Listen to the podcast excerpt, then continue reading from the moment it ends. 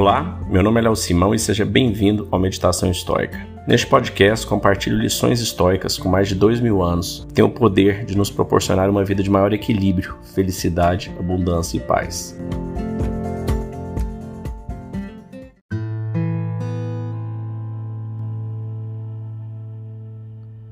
Não seja dependente dos seus desejos. Crisipo.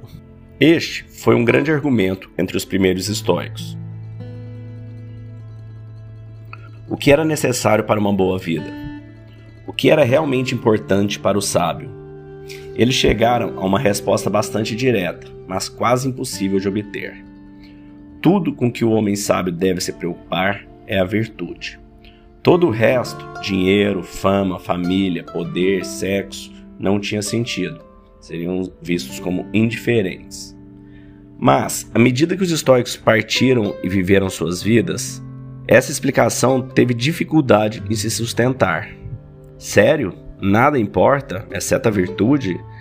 Temos que cortar cada pequeno prazer e golpe de boa sorte das nossas vidas? Não há nenhum item material ou posição no mundo que seja útil para aqueles que buscam ou vivem com sabedoria?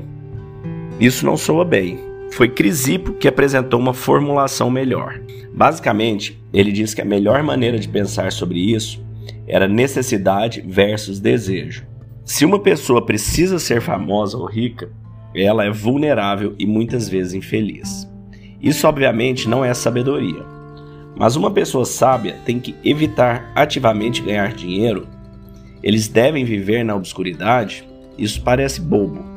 O homem sábio, disse ele, não carece de nada, mas pode ter e desfrutar de tudo.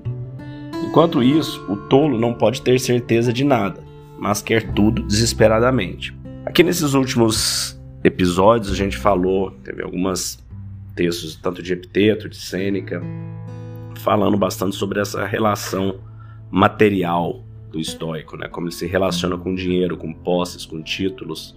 E isso é algo muito difícil para nós, né? Principalmente hoje nessa sociedade hiperconsumista, com tanto estímulo constante via mídias sociais, via você vê as pessoas famosas, vê as pessoas com milhões de seguidores viajando para todo lado, como se aquilo tudo fosse um paraíso dentro delas também.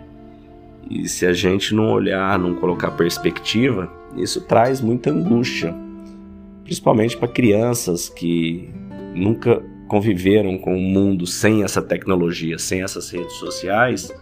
O impacto dessa exposição tem sido muito negativo, levado a muita depressão, muita insatisfação para os mais jovens. E o que os estoicos mostram é que exatamente você pode ter dinheiro, você pode não ter, você pode ter em alguma fase da sua vida e não ter em outra. Você pode ganhar, você pode perder. Isso é o que mais acontece. E enquanto você estiver trabalhando sua mente, enquanto seus objetivos não forem focados nas questões materiais, elas virem ou irem não vai ter diferença na sua felicidade, na sua tranquilidade, na sua paz. Não que você não deva buscá-los, você deve, você deve ter ambição, você deve querer melhorar sua condição, da sua família. No entanto, você deve ser grato também à situação que você já se encontra. Porque você pode ter certeza que tem muitas pessoas em situações muito piores que essa que você está hoje. Em países em guerra, em países em regimes totalitários, com perdas muito maiores, com dificuldades muito maiores. Você ser sempre grato ao que você tem, desejar ter coisas melhores, mas não condicionar a sua felicidade a isso.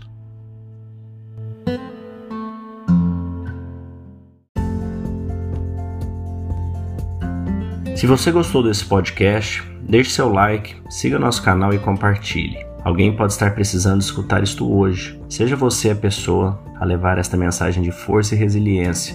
Pode mudar o dia e o destino de alguém. Estoicismo é uma fórmula que nos ajuda a superar os desafios e dificuldades da vida. Você pode nos escutar diariamente no Spotify, Apple e Google Podcast. E também no Instagram, buscando por Meditação Estoica. Fique com Deus e tenha um dia de abundância e paz.